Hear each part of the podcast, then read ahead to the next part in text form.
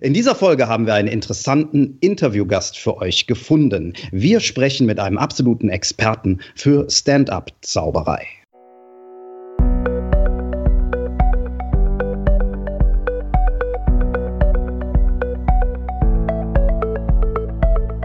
Willst du mehr Erfolg als Zauberkünstler haben? Bessere Shows? Mehr Buchungen? Höhere Gagen? Dann ist der Trickverrat Podcast genau das Richtige für dich. Albin Zinecker und Ingo Brehm von den Zaubertricksern verraten dir hier jede Menge Tipps und Tricks, wie du deine Zauberei erfolgreicher machst. Du findest uns im Internet unter www.trickverrat.de. Hallo ihr Lieben, hier sind Ingo und Albin von Trickverrat. Hallo zusammen.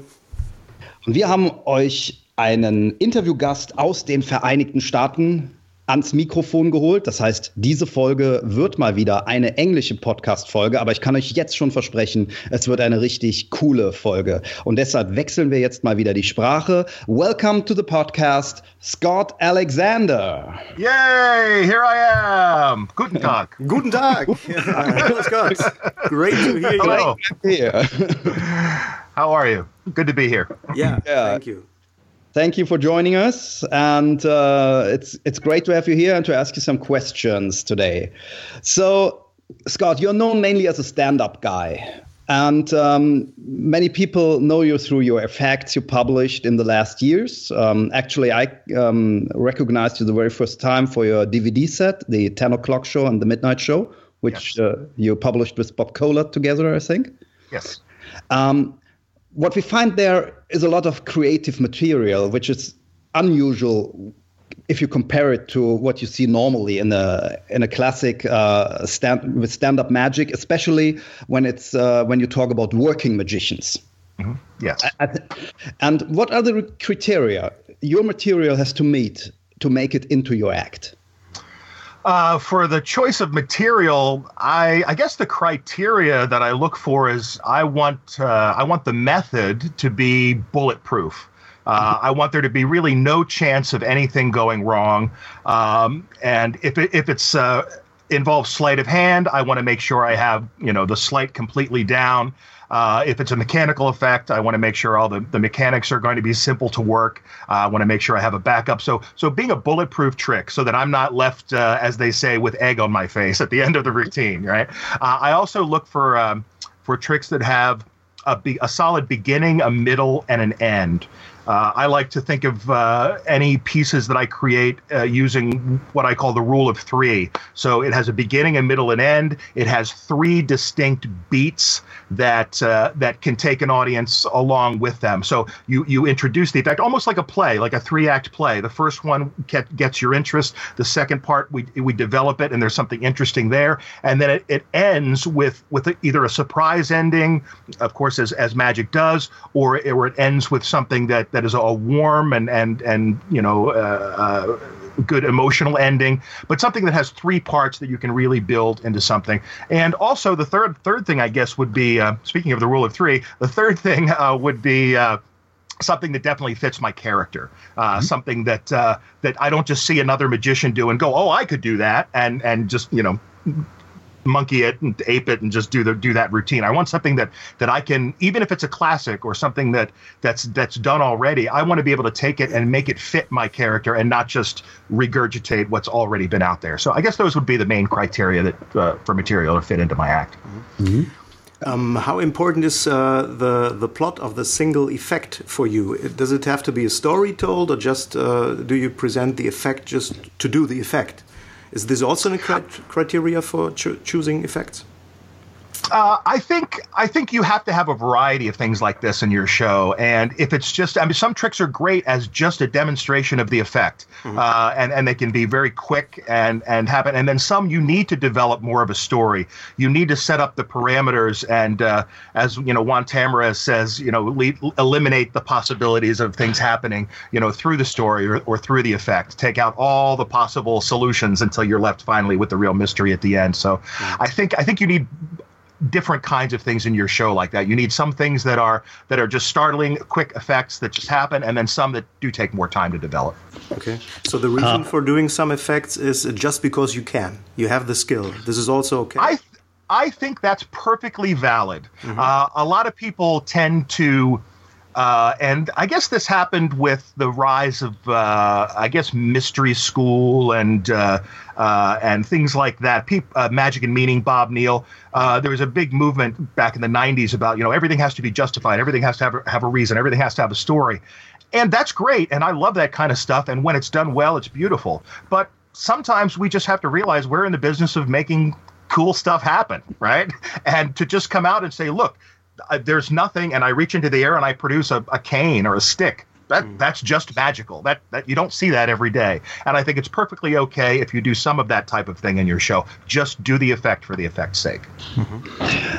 Um, as long as it fits your character. Yeah, yeah. You were talking about character. Um, how much of the private person Scott Alexander is in the stage personality Scott Alexander?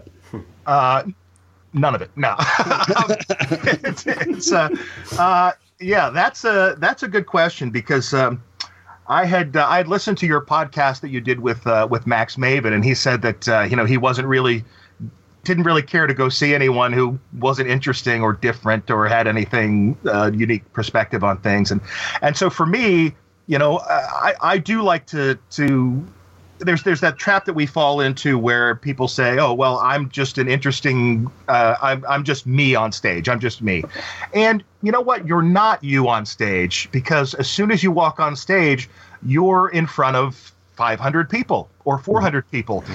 Do you act differently when you walk into a party as opposed to when you're taking a shower or putting your shoes on? You know, you're you're different automatically because it just happens. When we walk out into the world and we interact with other people we change. You can feel yourself change. Uh, and what the idea is what you need to do for yourself is to make those changes deliberate and think about them ahead of time and manufacture them. Uh, if it's something if it's a character trait that you don't possess normally but you would like to possess then you portray that on stage using acting techniques and skills like that. If it's if it's already a part of your personality, that'll come more naturally, and you just make that a bigger part of your personality on stage. But I think that everyone is is a character on stage. You're you're never just yourself. Um, I guess the closest the closest anyone can get to maybe just being themselves on stage would be a, a stand-up comedian maybe because they're not uh, they're just standing there and they're talking they're just telling jokes but we are in the business of creating mystery and creating miracles and everyday people just can't do that mm. I, I, was just today uh, uh, listening to the lecture of Rob Zabrecky mm. um, to his penguin uh, lecture Oh, and I gotta watch that. Yeah, yeah. Yeah, it's, it's really cool because um, I think I'm I did see now nearly everything. Uh, at least um, only the last uh, 20 minutes are missing, and he doesn't explain any tricks, but he's uh, talking so much about uh, all the stuff, acting, character, mm-hmm. and um, he also shows his opening um, piece where he's cutting some paper. I don't know if you have it in mind, if you've ever seen it. He, he cuts some paper and tells a little bit about him uh, being a strange guy Mm-hmm. and um, and not the boy next door, which uh, he says is weird because he was told that he's not the boy next door from the boys next door. okay. And so, and what he explains about it is that his opening piece also gives a lot away about his character um, mm-hmm. he's playing on stage, while there's also a lot from his real character in there, a little bit is true in every mm-hmm. sense. Yeah, um, and I think that's good. If you can speak yeah. from a place of truth, if you yes. can come from a place of truth, then you're going to be more convincing to the audience because it, it already exists in your mind as being true. I mean, for Rob, I mean, I've I've never really met him, and I've only seen a few things that he's done, but his sense of character is so is so sacrosanct. It's it is what it is. I know just by looking at a few minutes of I know exactly what he's about.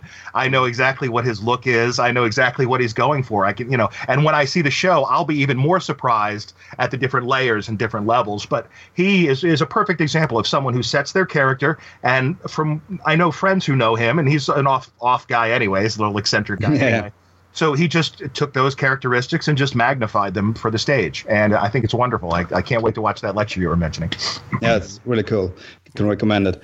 Okay, uh, let's. I think let's go a little bit to the effects again, um, because you're also known for a lot of classic effects. Um, yes. Like the needles uh, swallowing blades, the Bill and Lemon effect, um, the Chinese sticks, the linking finger rings. These all this is all stuff you published and you're uh, uh-huh. selling, but they are still all classics. Yeah. So why are you a fan of the classic stuff? I'm asking this um, for a reason. Um, I don't know if you've read the last issue of Magic magazine. Uh, yes. Um, and there was a um, an article, uh, I think it was Joshua Jay Uh-huh. Uh, who uh, who asked a lot of people, and one of the the things people want to uh, want to see in a magic show is surprise. Yeah. So um, we talked a lot about this, and we thought, is it still a surprise when you again do a, a linking ring routine? Maybe you can answer most people haven't seen a magician in their whole life and you're the first one then the linking rings is not, not a problem a, mm-hmm. a chinese linking ring not the mm-hmm. finger mm-hmm. ring mm-hmm.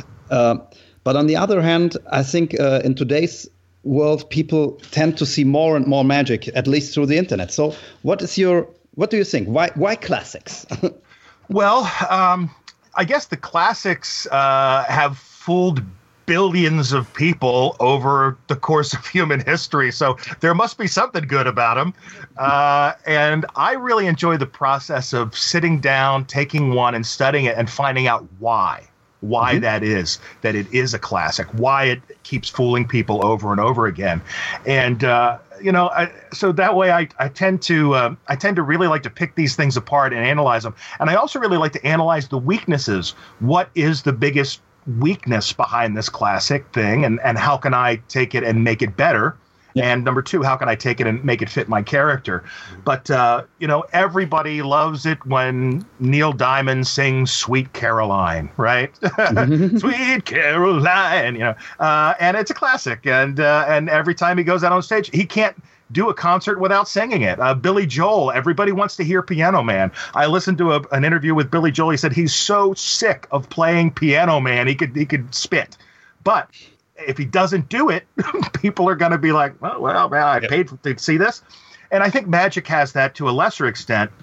Uh, I think the classics are things that that people don't necessarily want to see or or know even know they want to see, but because you are a magician, I think there are certain things that audience ex- audiences expect from you, and if you give them a few of those, it helps to identify your character as well. Like, uh, you know, everybody's like, "Oh, card tricks." There's a billion card tricks, but you know, maybe you should do one in your show because people are, associate cards with magic. Yes. Uh, as far as the linking rings go, uh, it's a great trick. It has so many different directions and beats you can go with it, so many different things you can do with your character.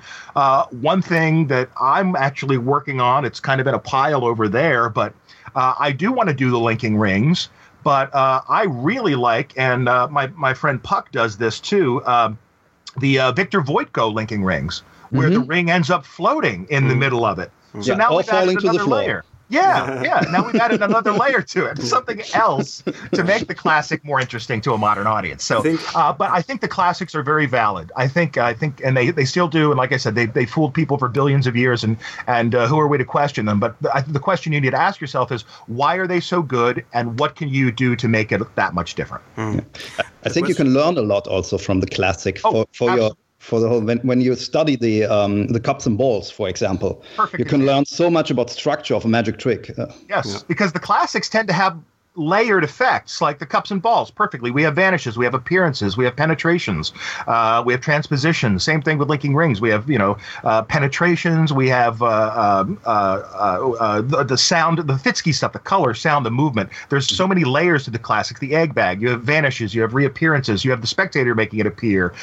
you have it pretending to put it under your arm, going somewhere else. They're just the classics have all these beats to them, all these th- things that people have developed, and, and we have the benefit of studying uh, the the past masters who've done this and, and then building on their work. So the the classics are, are classics uh, for a reason, and just just like music, I think they should be. Uh, we should hit a few of those notes mm-hmm. in in what we do. A question we are dealing with is uh, how to avoid um, uh, that a classic effect uh, just fits a cliche the uh, the the audience maybe expects, but uh, say, ah, okay, it's just another sawing a lady in half. We had an inter mm -hmm. interesting was we had a, a press article um, uh, from our um, evening show, and we do mm -hmm. sawing a lady in half, classic Wakeling mm -hmm. song. The Wakeling. The Wakeling. Yeah. Okay, yeah. yeah.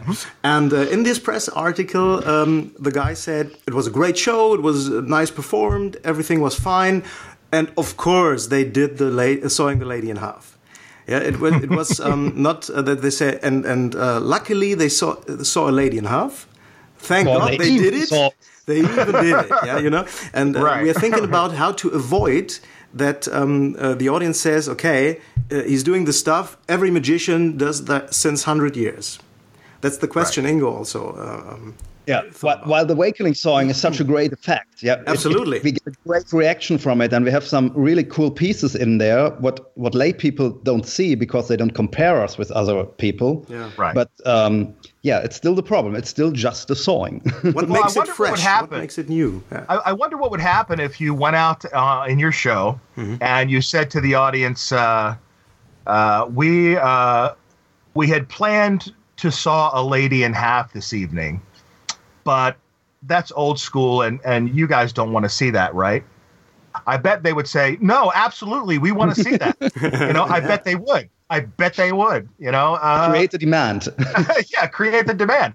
But uh, you know it, I, I, think that uh, I think that because uh, sawing a lady in half and our, our cliche and uh, they're there's they're iconic. They're not just cliche; they're iconic. The image of a magician sawing a lady in half is the second thing people mention other than the rabbit and the top hat.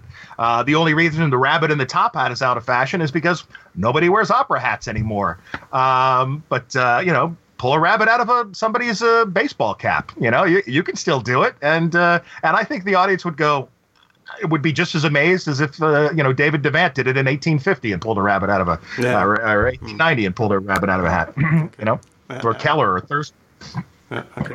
When when you work yeah, uh, when you work on uh, on classic effects, uh, as you do when you when you uh, publish uh, some of your new, new, products, what is your approach to uh, optimize them to to make them better or even different, or do you just take the classic effects and put them on the market again?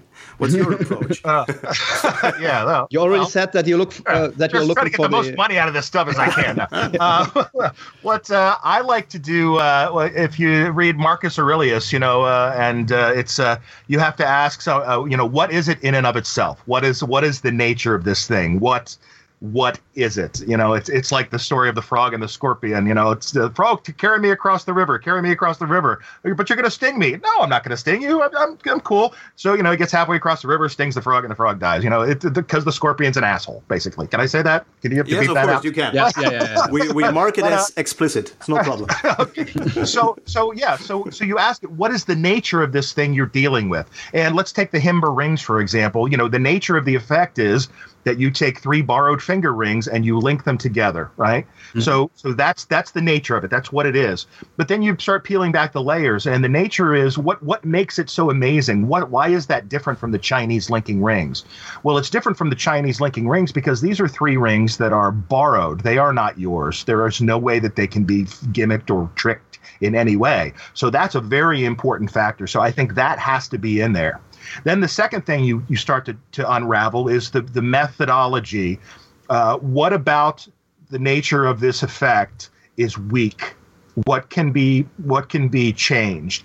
And for me, looking at, for example, my missing link that I have with Bob Kohler, I always saw linking finger rings. I saw Bruce Servan, Nick Lewin, uh, uh, Kreskin, uh, Craig Karges, uh, Banichar. All these guys do it, and and the thing for me that I that I I, I saw the energy just get sucked out of it. The the interest of the audience got lost because the the performer went into the audience and and did everything down here away from the stage. There was there was no focus. He was here and he was here. And he was also i don't know if you have this in germany but uh, that little children's song the itsy bitsy spider went up the water spout. It's a little song, but it mimics the action of a little spider coming up the Mm-hmm. water Okay. and, and the, wiggling your hands together. And that whole idea of wiggling your hands together, bringing your hands close and moving them around, which happened in most every Himber ring routine that I saw, it just the the audience doesn't know what you're doing, but they think he's doing something because he's moving his hands together in a strange way. So that was another weakness to me uh, about this classic effect so what I did was then I, I began a, a search over years how to take it out of the audience and put it on stage to eliminate that weakness, to eliminate uh, the fact that people can't see it and have to crane their necks to look around. And uh, and the other weakness, I, I wanted to keep my hands apart as much as possible. I, I didn't want to have to bring my hands together more than I absolutely needed to, whether it was to take them on the pencil or put them off of the pencil. So I wanted minimal handling in it. So so that's it. I asked myself, what's the nature of this effect? Uh, and what's what weakness do I see, and how can I improve it? And that's kind of how I approached the the um, the Himber rings and the the needles, which which you guys said that you do the the the, the bill and lemon, uh, the uh, all, all of these effects. I just I look at the weakness and I look at the nature of the effect and see what I can bring to it. What, what you all also did, I, I only saw the trailer. Um, uh, I don't know the whole routine of uh, the missing link. Um, you brought all the three um, audience um, uh, volunteers on stage, all three. Yes, yes, all Yeah. three. So I basically say, uh, and I, I just put a link up on my website of the full performance because everybody's been asking to see it. So I, I put it up there. But uh, basically, I just say, uh, can I borrow a ring? Throw it on the pencil. Please go up, stand on the right hand side of the stage. I borrow another ring. You please go stand in the center. And then you put your ring on the pencil. You go stand on the left. And then I walk to each guy and I say, is that your ring? And there's some comedy byplay. Is that your ring? Is that your ring? And then right in front of the audience, I dump them into my hand and I stick the pencil in and I pick up one ring and I show it and then I lower it and touch the other ring. And when I bring it up, the two rings are linked together. And then when I lower it again, now all three rings are linked together, and I don't. There's no movement. It's just touch, touch, touch, and they're all linked. And then I immediately show the audience. Jingle them, they hear them, they see them. I show a couple people in the front row, and then I put them back on the pencil and walk to the first guy, and I just say, Is that your ring? And he says, Yes. And I say, It's really linked through the others? Yes. And then I walk to the second guy and I point to it. Is that your ring? And and he says yes. And then I walk to the third guy. Is that your ring? And then instantly they uh, at the very end they they disconnect in the spectator's hand who's standing on stage right, and he takes his ring and walks back. And then I have two rings left linked together, and I show them and I say, look. Watch, and then uh, lately I've been doing the Al Koran ending with the little pencil gimmick, uh, which I really like, and that creates a really good visual. And I teach that on the routine, but uh, but then it falls right apart in my hands, and then I give them both back. So there's no there's no awkward movements at all. And the audience can now see everything that's happening. They can see the faces of the volunteers as they react and look and say, "That's my ring linked to his. That's incredible." And and it's one of those effects. It's it's almost like I think that's why Kreskin does it. It's almost like mentalism because it's so real that people have no other alternative but to believe mm-hmm. that you just Yeah. did what you said you were going to do. And I- I think this is a, a huge step forward because um, compared to other routines I've seen so far, uh, where uh, the audience members stay in the um, in the audience and don't come up on stage, or at least one has to uh, stay in the audience. I think the audience realizes the magician is hiding something. Yeah, Yes. that's it. And and because of that, it's a, it's a little bit difficult. Um, the um, this effect lives, as you said, from the reaction of the audience members. Yeah. And um, because it's so small, it's not that visual as it should be on stage, but it becomes visual. That's not it. Yes, and not only do they do they see it, then the audience sees their face as Yeah. they react, and that translates to react the to the entire face, room. yeah. And they Yeah. see it three times in a row. Uh, which is which is great. I will make a little special announcement here uh, that um, that uh, and this is the first time I think I've said said this publicly, but uh, there's a uh, a brand new missing link coming out that is a ladies engagement ring. Oh, okay. Uh, Okay. and uh, it's uh, with diamonds, and it looks like a real ladies' engagement ring. Because there's another weakness I saw. I said everything they're all done with men's rings. Why does nobody do this with a ladies' engagement ring? Yep. So I I met with the jeweler uh, here in uh, where I live in Philadelphia, and she designed from the ground up a Himber ring that's a ladies' engagement ring, and it's beautiful. And that'll be coming out with Bob uh, in a couple of a uh, couple of weeks. Actually, a, a okay. big disadvantage. If you yeah. see the most Himber rings, um, they they don't look like rings people would really wear today. Yes. Uh, we we have here in Germany uh, somebody who um, manufactures Himber rings, which really look cool and uh, look real and normal. Oh, like wedding, great. like a, just a normal wedding ring, and he also yeah. has an engagement ring, which is just yeah. uh, a simple ring you and can again, find everywhere. I'm sure he looked at it and saw, saw a weakness and said, yeah. "How can I make this better?" And and that's what we need, and that's why that's how we push magic forward, and that's how even if we do a classic, we do it better and we do it uh, more convincingly for for today's audiences. Do you already cool. know when you uh, will bring it onto the market? The new missing uh, thing. Uh, Bob Kohler is in England right now doing a magic convention, but as mm-hmm. soon as he gets back, he promises gonna, uh, he's going to get it up. So I would look for it in the next uh, two to three weeks. I'm I'm quite sure if Bob Kohler publishes it, uh, the whole world will know it after. you'll know, you'll know when Bob gets around to doing. Yeah, he's updating his whole website, and we're also putting out a brand new uh, version of Velocity, the the bullet catch. Uh, ah, cool. Yeah. And it's a gun that has a, a, clip, a magazine. So the paintball is loaded into the magazine, and then the magazine is loaded into the gun. So there's no more. And again, I, we saw the weakness with the third version. Now we've got a fourth version that you don't touch the ball at all. It's it's loaded into a magazine, and the spectator loads it into the gun. It's really cool. So I'm always, and I think that's important too. I, I should just make this point to your listeners: uh, never stop, never stop, and say that's good enough because yeah. it isn't it is never good enough. There's always something even the subtlest thing uh, that will make a difference in your performances. So never stop uh, uh, thinking about what you do. This is really important yeah. You're never finished. Yeah yes. never finished. An artist yeah. is never finished. It's, it's like owning a house. Right exactly. There's always some improvement yeah. to make somewhere. Yeah, yeah. yeah. That's a good analogy. Okay um, let's switch uh, the talk a little bit uh, to uh, selling and marketing yourself um, because when we were talking about this stuff, these uh, uh, classics and uh, the stuff that everybody seems to ha- have seen already, when it comes to marketing to producers like um, cruise ship producer or agents, uh, we personally made the experience that they are constantly looking for new stuff, which is sad in a uh, in a way because, um, as we already said, most audiences haven't seen this. But uh, it's the producer in the first place who books you, and so he wants to see new stuff, new stuff, new stuff. What do you do to uh, to sell yourself? Still with. With the old stuff, with the old stuff. How do we yeah. make the old stuff look new? Yeah, well, yeah. if you if you think about it, uh, even companies who produce products like, let's say, for example, peanut butter, right? you know, uh, why do you think these companies change their packaging every two or three years? They, you know, they they keep they keep some of the elements that they did, but the jar changes, the label changes. They new and improved this, new and improved that. There's they're always projecting to the public, their consumers, the people who are going to buy it, uh, something new, something fresh, something different. Uh, that's why Hollywood looks for the next star. You know, when the when the people you know are older, but but you know this the new star do, isn't always a guarantee, right? Uh, somebody like uh, you know Brad Pitt, you put him in a movie, chances are people are going to show up. Uh, so mm. I think that I think what you need to do is is definitely.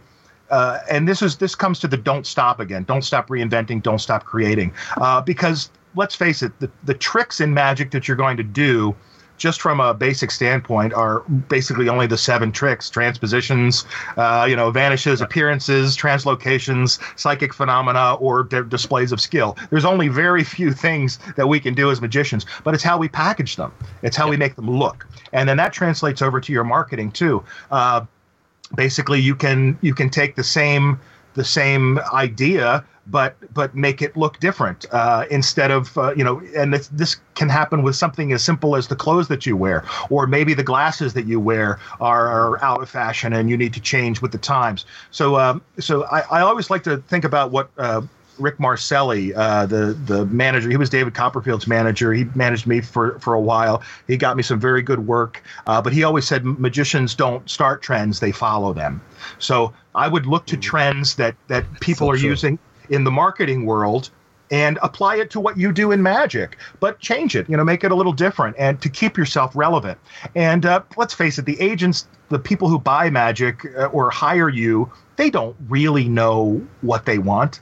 They, they just, oh, I need something different. I need something new. Well, yes and no because you want what's going to work you want you what's want what's going to make the client happy uh, you want the fact that you know i've had hours of stage experience and know how to deliver this product to an audience now what package i put that in is irrelevant but if the agent wants something new and fresh, then you have to change the way you approach the agent and and maybe update your marketing materials, mm-hmm. uh, update your look, update your new catchphrase, your byline, take some new photographs, uh, but uh, and and look to look to the trends in, in society and how they're going for inspiration for that sort yeah. of thing. Mm-hmm. Do you do this constantly? Rebranding.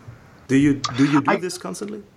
I am constantly changing the way I look, what I do, the marketing materials I use. Um, and for a long time, I didn't really, I, I didn't have to because I, I, I, worked at Caesars in, in Vegas for about seven years and I didn't really do any of it. And then I worked on cruise ships for years and years. But right now, uh, I'm actually going through and I'm in the process of making a new website. I'm in the process of having a new suit built for my show uh, with different pockets to do what I need to do that's a little bit more modern look than I would what I was wearing.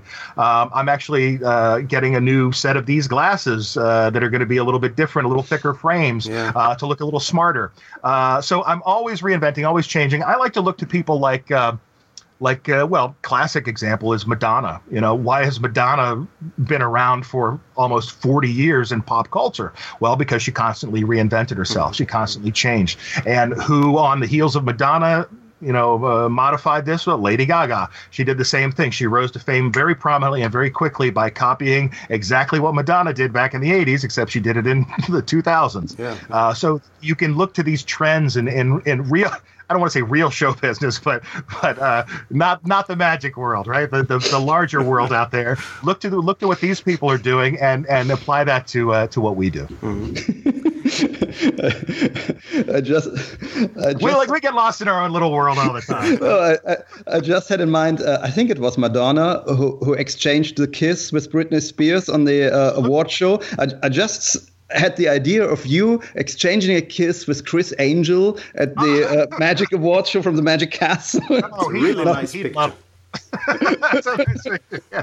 No. You know, that would that would get news coverage. I'm sure it would. You know, definitely. Criss Angel makes out with another magician on stage. You know, whatever it takes for publicity. Yeah, uh, but you know, look look to Houdini. Look to Houdini for examples of that too. The sensational things he did to cause. You know, now we think of getting out of a straitjacket as well. You know, eh, who cares? Yeah. But uh, back then, that was sensational. You know, mm-hmm. and uh, so you know, look to things now that are sensational or cause interest or, or you know, get get you some publicity. When uh, mm-hmm. when when when reinventing or changing the package, the style, the look, maybe the costume. Um, do you also change uh, your personality or slightly adjust it? To the new? I think, yeah, I think adjustments, just slight adjustments. Like for instance, uh, in when I did the Himber rings earlier on. Uh, just because it's fresh in my mind, I used to do, and, and this might be on the video that I put up. It's from about three years ago, I think, is when that was shot. But I did a line where I said, uh, I read the ring and I said, Oh, there's an inscription to Bob with mad and passionate love from all the guys, yeah. right?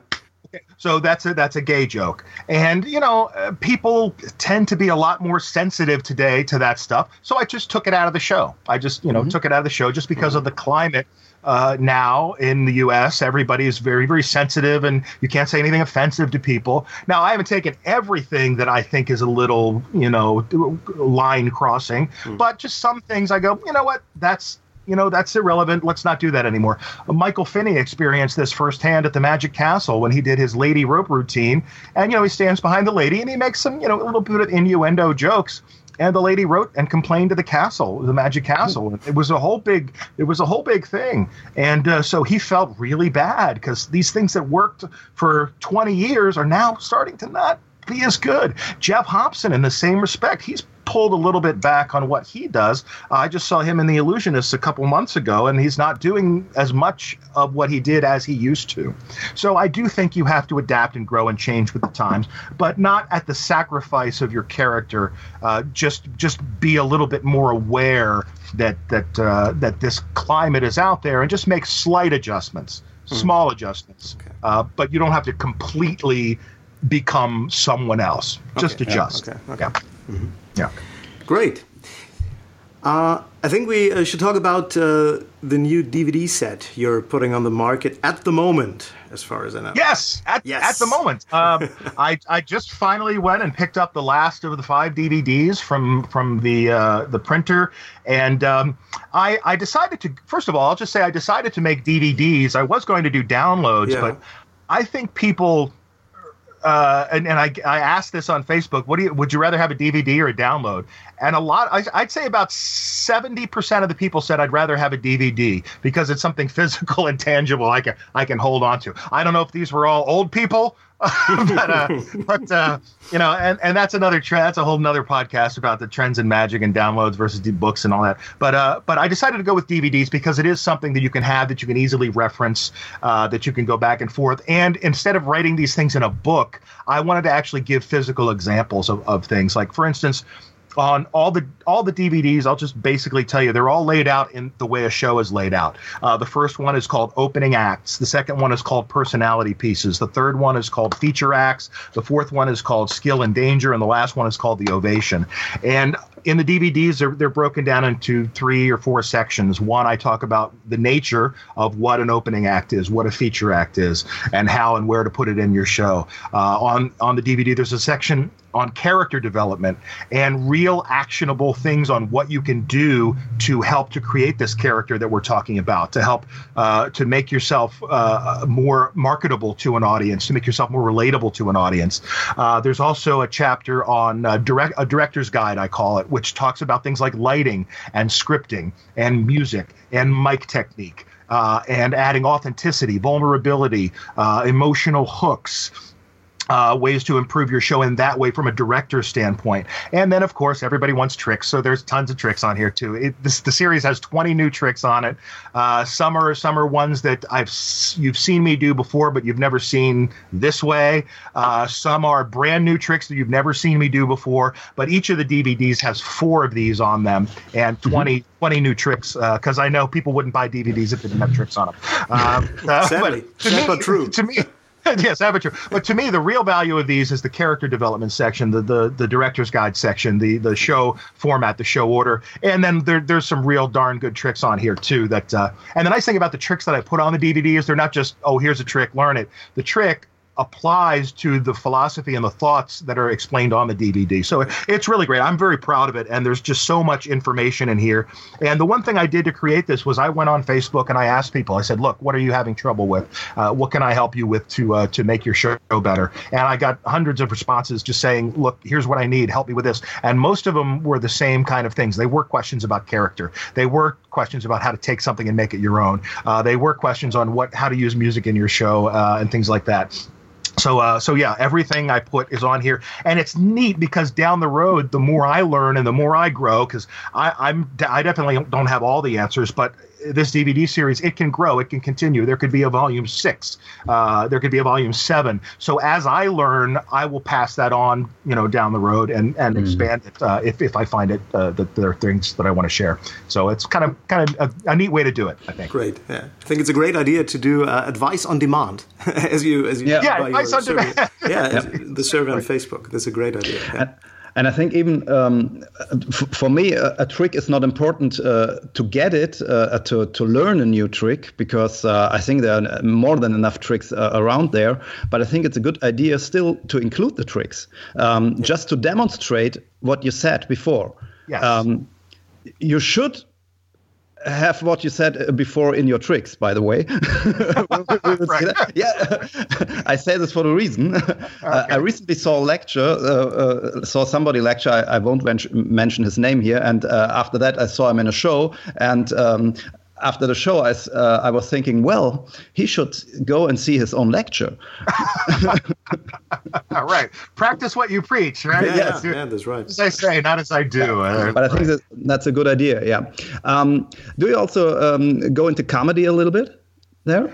Um, uh, yeah, there's there's definitely some comedy pieces on the DVDs. Uh, there's uh, the one of my favorites is uh, is a piece from uh, that's on DVD number one. It's a piece from it's based on a Don Alan idea, and a friend of mine, Scott Hollingsworth from Texas, used to use this to open his show. At, uh, when I worked at Magic Island, he would introduce all the acts with this trick, and it's just such a nice little opener. It's not a great mystery, but it's something that really helps you relate to your audience. And it's it's based on sort of the bank robber premise where the guy steals your watch and it reappears. But it's just it's a funny routine. It's very endearing. It's not very long. It's the perfect little opener for your show. And that's what the first DVD is about. It's about opening acts. It's about how to open your show. Mm-hmm. And then you can take that and go into the second part of your show, which should be to really let them into your personality and your character and establish that. So it really does the DVDs just kind of walk you through perfectly, you know, open, establish your character, and then get to the the audience participation, then get to something skillful, something manipulative, something dangerous, and then how to close the show and put it all together. So,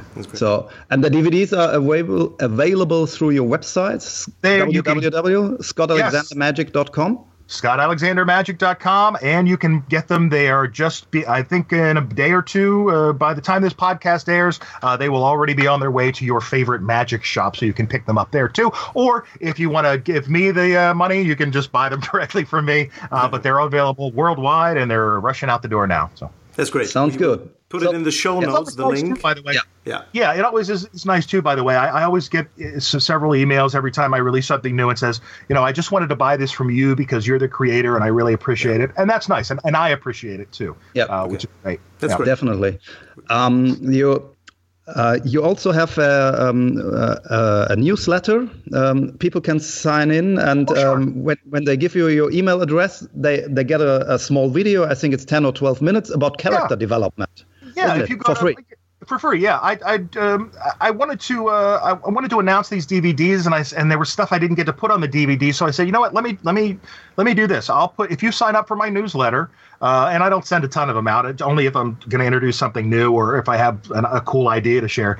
Uh, but um, uh, I said if you sign up for my newsletter, uh, I I'm going to send you a free video on on character development just to to talk about how to do that. And I've gotten a lot of responses back from people who've signed up and said that's the best that's the best darn thing I've ever heard. Nobody ever talks about this stuff. So yeah, go to my website, scottalexandermagic.com. On the contact page, there's, or there's, or there's a little thing down there that says uh, sign up for my newsletter. Just sign up there, and uh, and I'll send you the, the, the DVD there. Yeah. So I think this is a good not DVD, but the video. Yeah. Yeah. This is a great opportunity for everybody uh, who wants to know if he uh, if he likes what you're doing, what you're talking about. It's a it's a good idea to learn. Um, uh, to, to, to get you uh, know uh, to, to know you uh, ah English ah, um dich kennenzulernen also übersetzt mal to to to get in touch with you yeah to get in touch with you and uh, yeah and i always i always answer every email that i get. If it comes across my eye, i always have my iphone on me. If it comes across i always try to get back to people as soon as i can because uh, i know i don't like it when people don't get back to me. So uh, if you write me definitely ask me a question. I also do i mean we're doing this interview on skype right now. I also do skype sessions for people. Uh, you know they say here uh, what can you help me with this? And they'll send me a video of their act and then i'll sit with them for a half an hour or, or an hour and just talk with them and help do on a consulting basis kind kind of as a coach. So I do that as well. You can always email me about yeah, that too. That sounds pretty good. That's great. Yeah, yeah. I think uh, at the I'm actually writing something for Kevin James right now, uh, which is ah. which is a lot of fun. I'm helping him with something, okay, that, a new okay. thing he's working. So okay. that's exciting. Yeah. Great. I think at the end uh, of this interview, uh, we want to um, ask you a question. Uh, it's um, our final uh, question, so you can give the final answer. right. and uh, the question is um, one that we always ask to our interview partners, and uh, it is: Can you give a concrete advice to our listeners now uh, that they can um, put into action right now, or at least tomorrow, to improve mm -hmm. their own magic?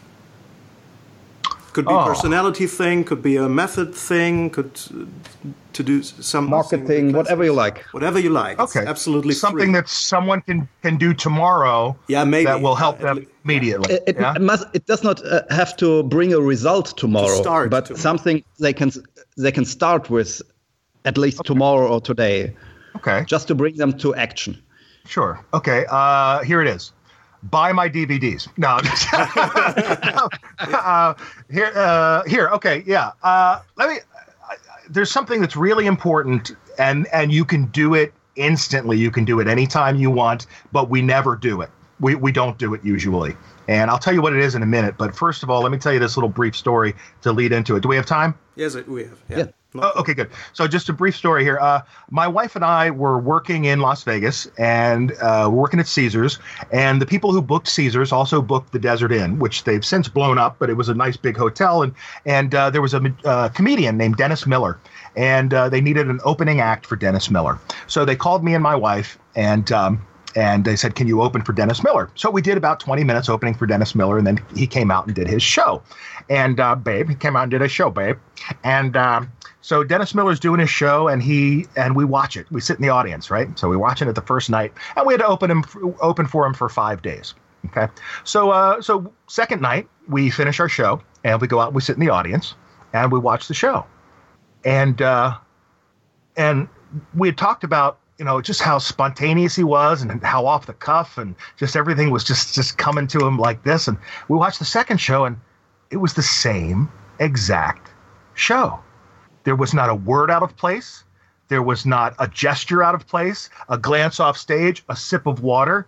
The third night, the exact same thing the same sip of water, the same look, the same gesture, the same light went out, and you looked at it and made a comment to the sound booth. It was exact the third, the fourth. Every show was identical. If you played them in an overlapping loop all five nights, it would sound exactly the same. And it made me realize that this guy was not off the cuff. He he was not spontaneous. He was so scripted that he created the illusion of spontaneity. It it was it was a, an amazing lesson to learn. So so the thing that you can do tomorrow is to take one of your effects, write down everything you say because we all go out on stage and we have our script in our head, but it's not on a piece of paper. I guarantee you about 80% of the people out there, their script is not on a piece of paper. Write one trick. Don't do them all. Just write one trick. Every word you say. And then go through that script and read it and read it and overread it and, and eliminate things that you don't need to say, like do me a favor or, uh, you know, things like that. Take it out and replace it with something else. And then memorize that script and the next time you go out and do a show, do that script. And the next time you go out to a show and do that script and find it. So, but if you start to analyze your own stuff, and you can do it tomorrow, pick up a pen, pick up a piece of paper, sit in front of your computer, type it out. Just put everything you say first, and then really break that one trick apart. Eliminate everything that's unnecessary, and start from that point just with one trick and, and it will make a world of difference i guarantee it over the over uh, over time as you do it but you can do it tomorrow great Thank you. There's no Thank excuse not for doing this now. That's right. Okay. That's right. And and to make it easier for you out there, we will also place a link uh, to our book about scripting on in the oh, show notes. Perfect. There you go. There you go. You're done. And I, there's a chapter script just one. we didn't oh, make this up, guys. Perfect. Really, we didn't make this up. no, no, this is. This Nobody is will believe this, Ingo. no, sounds I, like an advert yeah. Great. No, but I, yeah, there you go. Perfect. See, great minds think alike. yes, definitely. So, Scott, thank you very much for answering all our questions. I think it is a great interview, and uh, um, I'm very sure that everybody out there will can take uh, will take a lot of content and can learn a lot of it. I'm sure that um, people can learn also a lot from you, your effects, and your new DVD set, um, which I'm uh, very eager to see. Ho- hopefully soon. Right. Uh, yes, I already ordered it. terrific, terrific. Well, yeah, and feel free to reach out to me anytime. I'm, I'm always there at scottalexandermagic.com and uh, for, for you, for anyone. So uh, thank you so much for having me. That's nice. Thank you very much and goodbye. Greetings to Philadelphia. Bye bye. thank you.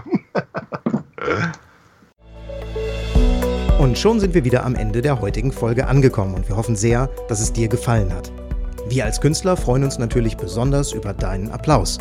Aber da wir deinen Applaus hier auf dem Podcast leider nicht hören können, kannst du uns applaudieren, indem du uns eine 5-Sterne-Bewertung bei iTunes gibst.